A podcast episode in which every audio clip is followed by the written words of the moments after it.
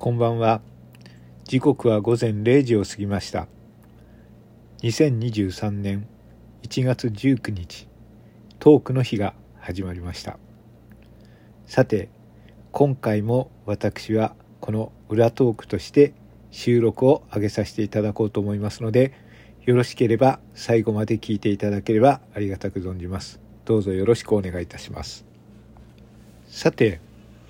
今あなたはこの私の収録をどんな風に聞いていただいているでしょうか？この時間にリアルタイムに聞いていらっしゃる方はお布団の中に入っている方もいらっしゃるかもしれません。収録なんでもしかしたら仕事に行く途中イヤホンをしながら聞いているかもしれません。電車の中でそしても家事をしながら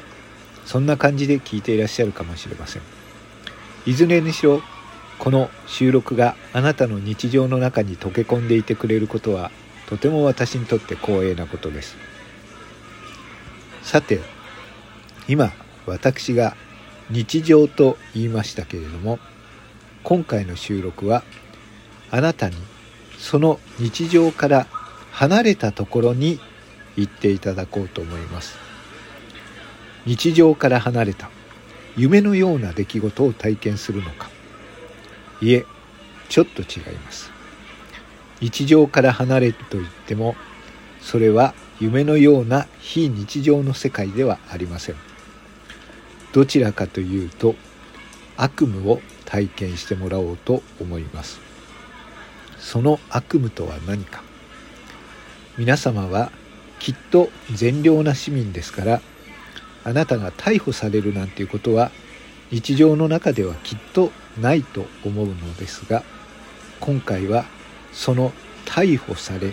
起訴され裁判所に送られるという体験をしてもらおうと思います。そうです。あなたは被告人となるのです。なんてことを私は普段から善良な市民だからそんな犯罪とは無縁だという方もいらっしゃるかもしれません。はい。その通りだと思います。あなたが今回体験してもらうことは痴漢冤罪今まで何度も問題になり今まで無実の方がこう裁判所に送られそして仕事や社会的名声地位も失うことになったこの冤罪被害それが一番多くあるのではないかと言われているのがこの痴漢冤罪です。満員電車の中で女性がやめてください。この人痴漢です。と言われた瞬間、あなたが身に覚えがなくても、その女性にきっと睨まれた瞬間、あなたは周りの人から痴漢という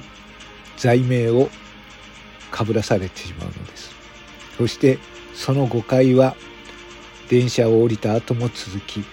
そして駅員室に行き警察署に行きそして起訴され拘置所に入る。あなたが乗った電車は間違ったことに人生の間違った電車のように乗り継いでいくことになるのです。この話は男性を主にしていますが女性の方も自分のことと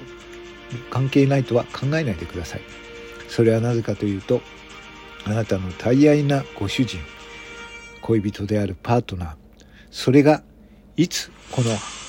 痴漢冤罪という犯罪に巻き込まれないかとそれは限らないからですね。はい、えー、今回の、えー、シミュレーション、えー、被告人席。はい。えー、あなたが何気なく日過ごしている日常から途端に地獄のような入り口がパックリ開けている。はい。それは、えー、もう、この乗っていた電車と同じように、えー、急展開であなたの運命がどんどん決まっていきます。あなたは何すべもなく、この満員電車に揺られるがごとく、この痴漢冤罪という犯罪をかぶせられ、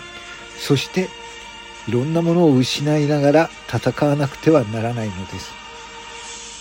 今回はそのシミュレーションにお付き合いいただければ幸いです。